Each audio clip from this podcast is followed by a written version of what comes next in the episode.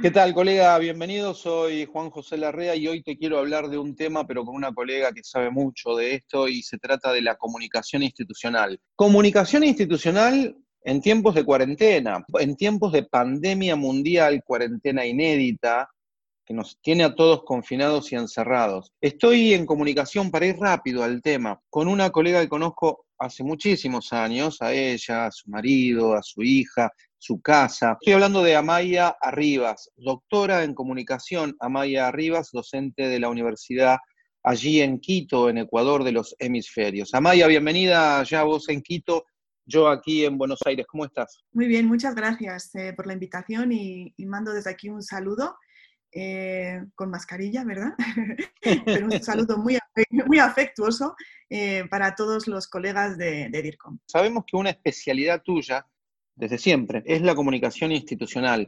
Dame una breve reflexión de la comunicación institucional hoy entre qué es y cómo estamos, porque después te quiero hacer algunas preguntas de cómo actuar hoy en esta pandemia, cuarentena, que bueno, nos tiene a todos en una crisis, ¿no? Sí, yo creo que para, empezar podríamos delimitar, ¿verdad? Estos, estos conceptos que, que todos manejamos eh, y a veces de manera sinónima, ¿no? Decimos comunicación institucional, comunicación corporativa. Definitivamente, bueno, pues el, lo que podríamos decir, la, la separación entre una y otra tiene que ver con la titularidad, digamos, de la, de la, organización. ¿no? Una hablamos de comunicación institucional, hablamos de las organizaciones públicas, cuando hablamos de la corporativa nos estamos refiriendo a la, empresa privada, pero en definitiva son los términos que refieren a, un proceso de diálogo que tienen estas instituciones o empresas eh, con sus públicos internos, externos, y, y, que además, bueno, pues ese, ese diálogo es un proceso planificado, eh, gestionado,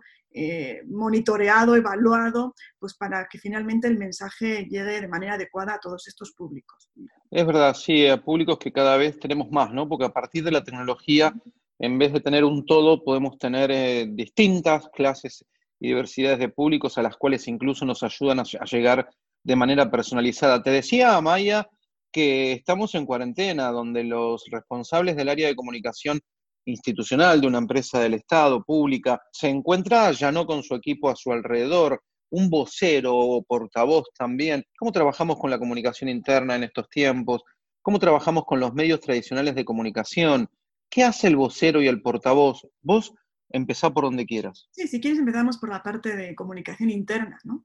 Dale. Eh, Sí, eh, de hecho, eh, la comunicación interna siempre debe ser gestionada de manera estratégica eh, con, nuestros empleados y en tiempo de crisis, pues aún más, ¿no? Sobre todo porque lo que necesita el empleado es, una, es mensajes alentadores de calma, mensajes claros, concisos, eh, que, denoten que hay un rumbo dentro de la empresa ¿no? para, para salir adelante de esta crisis. ¿no?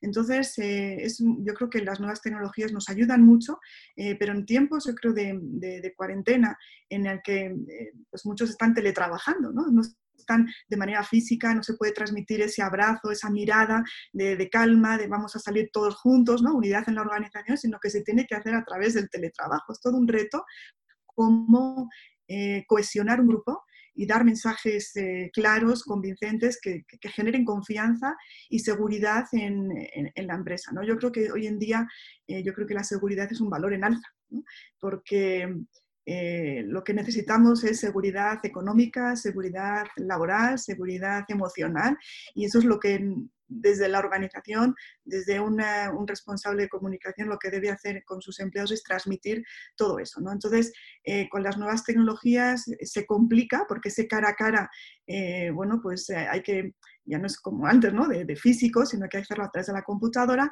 pero también se pueden hacer, ¿no? Se pueden hacer cafés virtuales, se puede hacer capacitaciones conjuntas, eh, se puede, yo creo, incluso hasta ser creativos, ¿no? De, crear embajadores, ¿no? De, la organización, que sean los que eh, compartan su día a día en redes sociales, cómo trabajan, no sé, ¿no? La cuestión es como humanizar este momento en el que necesitamos eh, salir todos. ¿no? Vos eh, decís que desde la comunicación interna el responsable puede transmitirle, porque me gustó mucho esto que dijiste de que la seguridad, el transmitir seguridad está en alza. Desde el área de comunicación, desde la organización también, se le puede transmitir esta seguridad en estos momentos de incertidumbre, de crisis, en cualquiera de las crisis que se trate. Hago énfasis en esta porque es inédita. Como decía antes, en estos momentos es lo que necesitamos, esa, seguridad, sentir eh, que se va a salir, ¿no? que, es, eh, que hay un futuro que, que, hay una continuidad en el negocio, en la empresa. Em, pero también es cierto que el empleado o el colaborador no es tonto, ¿no? en el sentido de eh, sabe la situación difícil y, hay que comunicar. La cuestión es cómo se comunican las malas noticias, qué tono, ¿no? Eh, ¿Qué, discurso. Em, y yo creo que en este sentido em, tiene una estrategia de comunicación en crisis eh, vital, ¿no? porque yo creo que la idea sería comunicar al principio las malas noticias y luego las buenas. ¿no? ahí hay el esfuerzo de la empresa, de la organización, de hacer ese ese, esfuerzo eh, para también sacar algo positivo de todo esto, ¿no? para no minar la, digamos, la moral de, la gente en la empresa. ¿Cuál sería el próximo paso a tener en cuenta en una comunicación institucional en crisis? Hablamos recién del público interno y la transmisión de seguridad hacia, ellos. Sí, eh, yo creo que siguiendo la línea del inicio de la pregunta que me comentaste la parte interna y la parte externa y ese vocero. Eh, yo creo que las dudas a las organizaciones e incluso bueno, a, las instituciones públicas es quién da la cara, ¿no? quién es el, el, vocero oficial, el portavoz oficial. Yo creo que puede haber dos figuras o dos perfiles eh, en cuanto a quiénes, a quiénes vas a hablar. ¿no? Yo creo que si es a la ciudadanía, el, el vocero, el portavoz, debe ser, eh, en este caso, el responsable de la cartera de sanidad, ¿no? el ministro de Sanidad. Ahora bien, si vas a hablar a los medios de comunicación, tipo comparecencia, rueda de prensa, bueno, pues ahí podría ser propiamente el DIRCOM o el responsable de comunicación que, eh, bueno, que tiene ese entrenamiento también con los medios, tiene muy claro el argumentario, los mensajes clave eh, y además no maneja el lenguaje técnico, digamos, eh, como, bueno, que puede estar acompañado ¿no? del, responsable de sanidad, pero yo creo que ahí tienen como dos perfiles clave ¿no? a la hora de, de ese público externo. Sí, claro, porque incluso el vocero, el portavoz, o en este caso si fuera, si llegara a ser el TIRCOM, es muy bueno lo que decís, se puede llegar a bajar un poquito más el, detalle técnico a un detalle más llano, eh, ponerle popular, que pueda llegar a ser más entendido por todos, ¿verdad? Sí, sí, de hecho, además conoce a los medios, eh, sabe cómo manejar los medios, eh, no se deja amedrentar por los medios, que se pueda panicar casi, ¿no? una persona que no está acostumbrada a, bueno, pues a esta, exposición mediática. Amaya, ¿es necesario en tiempos de crisis como estas, es necesario tener una comunicación diaria desde una comunicación del Estado, desde una institución del Estado? Eh, ¿Sugerís que haya una comunicación diaria, una comunicación constante? Sabemos que los silencios también comunican, pero ¿debieran haber silencios o debiera haber una continua, incluso mientras pensás esta pregunta que te hago, no, porque no la sepas, digo, incluso lo consulto y lo pregunto porque estamos en un mundo en el que a partir de mediados de, de la década de los 90, 96, 97, el advenimiento de la tecnología, Internet, el uso de las tecnologías, los aparatos, etcétera, hizo también que eh, la gente empiece a producir contenidos, no estoy diciendo nada nuevo, eh, las distintas fuerzas vivas, organizaciones, y aparece algo que em, e, empieza a hacer mucho ruido, que tiene que ver con comúnmente y, o mundialmente conocido por sus siglas en inglés, el, la fake news o las noticias falsas. En una comunicación institucional, eh, en, momentos de crisis, ¿qué sugerís en cuanto a dar información, si debe ser paulatina, constante, etcétera? Sí, yo creo que mm, eh, lo peor que puede haber es el silencio, ¿no? porque el silencio al final genera rumores y los rumores de incertidumbre, más, más fake news. Entonces, eh, yo creo que la, comunicación constante, continua, es una de las decisiones más acertadas. Ahora bien, yo creo que una regla de oro siempre es eh, salgo, comparezco, doy información, siempre que tengo un mensaje. No tiene sentido eh, dar una entrevista, eh, salir en ruedas de prensa eh, para decir datos exclusivamente. ¿no? Siempre tiene que estar acompañado, está bien el tema de los datos por, por una actualización, ¿no? por tanto si hay algo nuevo que decir, pero siempre acompañados de un mensaje. Puede ser siempre el mismo mensaje, que lo que haces es repetirlo para que la gente, bueno, pues también cuente, encuentre esa congruencia eh, y esa consistencia en tus mensajes, pero si no tienes nada que decir, mejor no salgas, ¿no? Entonces, eh, en este caso sí hay que decir, hay que actualizar datos y hay que, eh, sobre todo, calmar a la, gente. Yo creo que, que el tema de, bueno, pues mm, del, del silencio, ¿no? que genera rumor, también genera pánico. ¿no?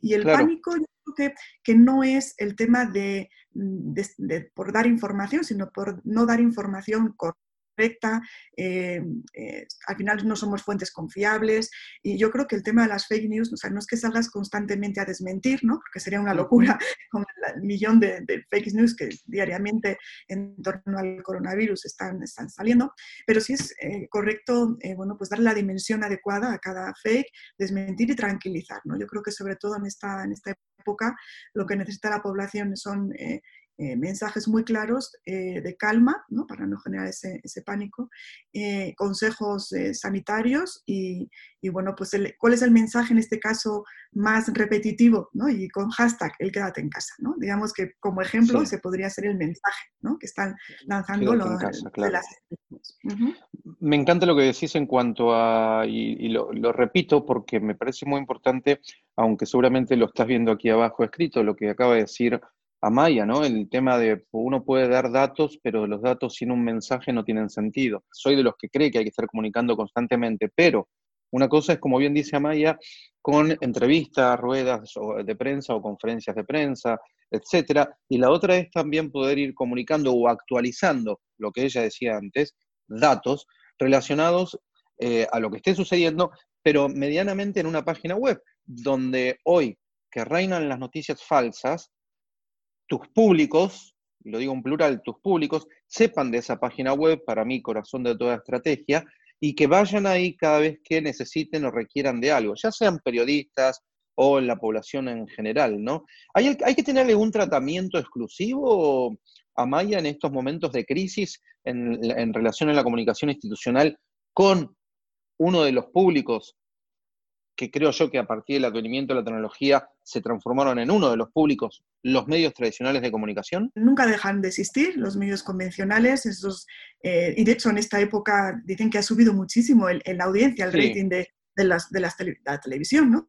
sí, por lo que decíamos antes de las noticias falsas claro, estamos consumiendo mucha televisión, siempre eh, pues va a ser uno de los públicos prioritarios, ¿no? Los medios convencionales, pero como bien decías, no hay que dejar de lado eh, estas personas que son líderes de opinión, que toda la vida han sido personas que, bueno, pues que tienen eh, voz, ¿no? Eh, y, la gente les sigue y, que ahora en, medios digitales los llamamos influencers, ¿no? De toda la vida pues han sido estos, estos de opinión y hay que considerarlos, ¿no? De hecho, eh, antes incluso de las crisis, en, los, en, las ruedas de prensa, que ya sean, muchas veces ya no se hacen de manera presencial, sino a través de estas aplicaciones que, hoy en día estamos utilizando tanto, ¿no? Estos días, y invitan a, a muchos públicos, ¿no? No solamente los medios convencionales, porque esos públicos también replican y viralizan eh, nuestros mensajes. Entonces hay que considerar a todos. Entonces no es, eh, son, públicos prioritarios los medios convencionales, pero también los nuevos medios nos traen nuevos públicos que tenemos que considerar.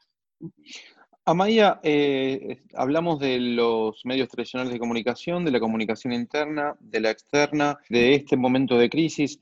¿Qué te parece que, te, faltaría para agregarle a, esta comunicación institucional en estos momentos de cuarentena? Digo, ¿hay algún tipo o sugerencia más que quieras destacar para nuestros colegas? El tema de la cohesión de los grupos es muy importante. El hecho de que no se estén viendo, eh, bueno, pues sí genera beneficios para la empresa en cuanto a costos, ¿no? Baja costos el teletrabajo, pero también tiene un costo eh, incluso para esa cohesión y para la, por ejemplo, de los, de los empleados y los colaboradores que muchas veces surge con esa interacción eh, directa, ¿no? Y que ahora pues la estamos eh, perdiendo en, este, en estos momentos que, claro, no es una semana ni dos, sino que se puede alargar en el tiempo, ¿no? Entonces, eh, sugerencia para los, para los CEOs o para los DIRCOM, bueno, generar espacios de encuentro. Eh, que no se pierda esta interacción, eh, que no nos individualicemos nuestro trabajo exclusivamente y mandemos, como casi los colegios, ¿no? tareas por hacer, y, sino que tenemos que, vincularnos y cohesionarnos como grupo, ¿no? y eso implica eh, crear estrategias, nuevos canales de comunicación interna. Vos sabés que lo que decís es importante y me lo han dicho también otros colegas, le han hecho énfasis al tema de al menos tener, eh, la mayoría me dice una reunión diaria con el equipo o con alguno de los equipos. Y hoy plataformas como estas que estamos utilizando, que se ha popularizado tanto Zoom, pero aprovecho para, para que conozcan o sugerirles otra que se llama Jitsi, lo vas a ver escrito aquí. Em, lo que están impulsando es esto que vos decís, que no se dejen de hacer una reunión. Algunos te dicen una a la mañana, otra a la tarde, como para repasar objetivos y, medidas o, metas para el día y después para el cierre, ver qué se hizo o no se hizo. Pero por tu caso también lo estoy viendo por el lado humano, por el lado de no dejar solo e individual a la persona, darle, como decías al principio, seguridad, seguridad desde todo punto de vista, de respaldo, de apoyo de la organización, de que no estamos solos, de que esto continúa y pase lo que pase, seguiremos juntos, mutarán algunas cosas y demás. Pero estás pensando mucho en esta comunicación institucional en momentos de crisis, en el factor eh, interior del ser humano, ¿estoy entendiendo bien? Sí, sí, sí. Em, hay que humanizar la empresa, ¿no? La organización. Eh, finalmente eh, pasamos cuántas horas al día dentro de ella y necesitamos no solamente eh, pues, hacer nuestras tareas, sino que hay una, una, relación también, no solamente profesional, sino personal, de interacción eh, con nuestros compañeros y eso no se debe de perder. ¿no? Eh, sí es cierto que haciendo reuniones, como decíamos nosotros al inicio, al final del día, donde se repasan objetivos, eh, se replantean metas, ¿no? Eh, muy válido, pero estamos hablando de una empresa en ese sentido. ¿Dónde está la parte humana de todos esos colaboradores que, tienen esa incertidumbre? ¿no? Finalmente se escuchan noticias que va a haber recorte personal, que se van a aplicar expedientes de regulación de empleo, que si temporalidad, ¿no? todo eso está pululando por la mente de del trabajador y eso también hace que sea menos eficiente, tenga un desempeño eh, pues peor ¿no? o más bajo por esa incertidumbre e inseguridad. Entonces es fundamental que desde la organización eh, se provea de esa, de esa seguridad hablando claridad de cuáles son los pasos que se van a seguir. ¿no? Amaya, mientras hablabas decía, qué placer escucharte, qué placer eh, hablar de estos temas. Eh, fue uno de mis primeros amores el tema de la, comunicación institucional eh, y qué placer es escuchar estos conceptos, estas reflexiones. Amaya, si, si quisieran contactar contigo, ¿te pueden ubicar en alguna red social, página web, escribir a un correo electrónico? Sí, pues eh, se gustan a un correo electrónico que es amaya, ahí el correo está con, con Y, amaya, a, o sea, las dos A seguidas, arroba uhemisferios.edu.es.